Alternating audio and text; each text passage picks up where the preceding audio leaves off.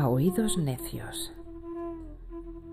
Se cuenta que en el monasterio donde residía este monje, un hombre anciano pero de gran lucidez mental, había una buena cantidad de novicios, además de otros monjes.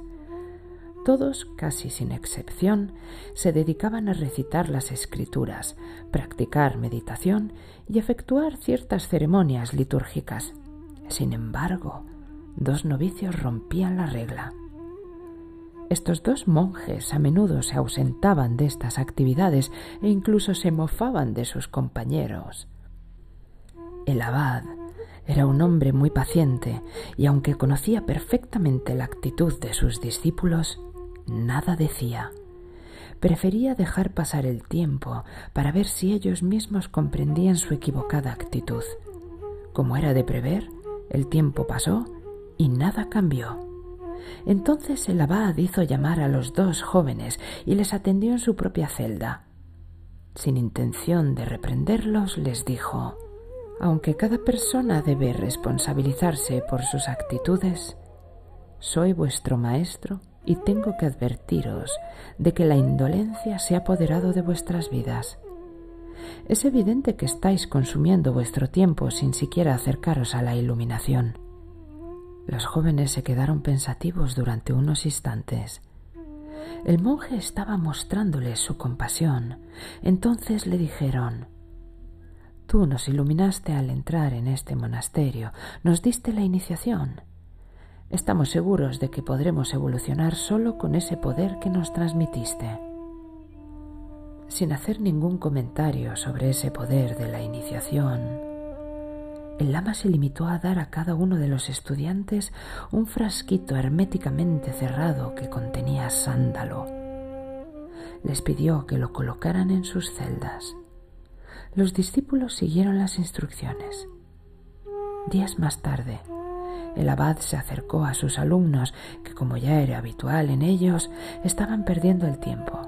Les dijo, Me habéis decepcionado una vez más.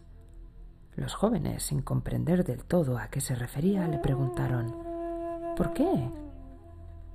Porque no oléis a sándalo. A sándalo, protestaron los jóvenes. Sí, a sándalo. Hace días os di una esencia con sándalo, y sin embargo vuestra piel y vuestras ropas no huelen a sándalo. Pero ¿cómo vamos a oler a sándalo si hemos dejado los frasquitos cerrados en nuestras celdas? Además de holgazanes, sois unos necios. Os he obsequiado con un esenciero cerrado del mismo modo que os di la iniciación, pero en lugar de utilizarla y desplegar su poder en vosotros mediante la meditación y las prácticas monásticas, os habéis abandonado a esa vida sin sentido. ¿De qué sirve que os haya obsequiado con el más puro sándalo si no lo habéis usado?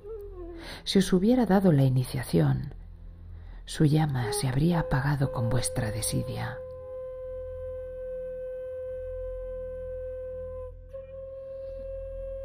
Con cuánta contundencia se nos echa en cara que a pesar de la cantidad de medios de que disponemos, no solo los usamos mal, sino que a veces ni eso.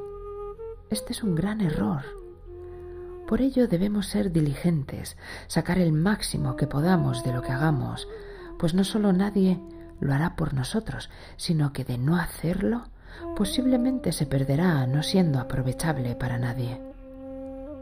La voluntad es como un músculo al que es necesario ejercitar, educar y desarrollar.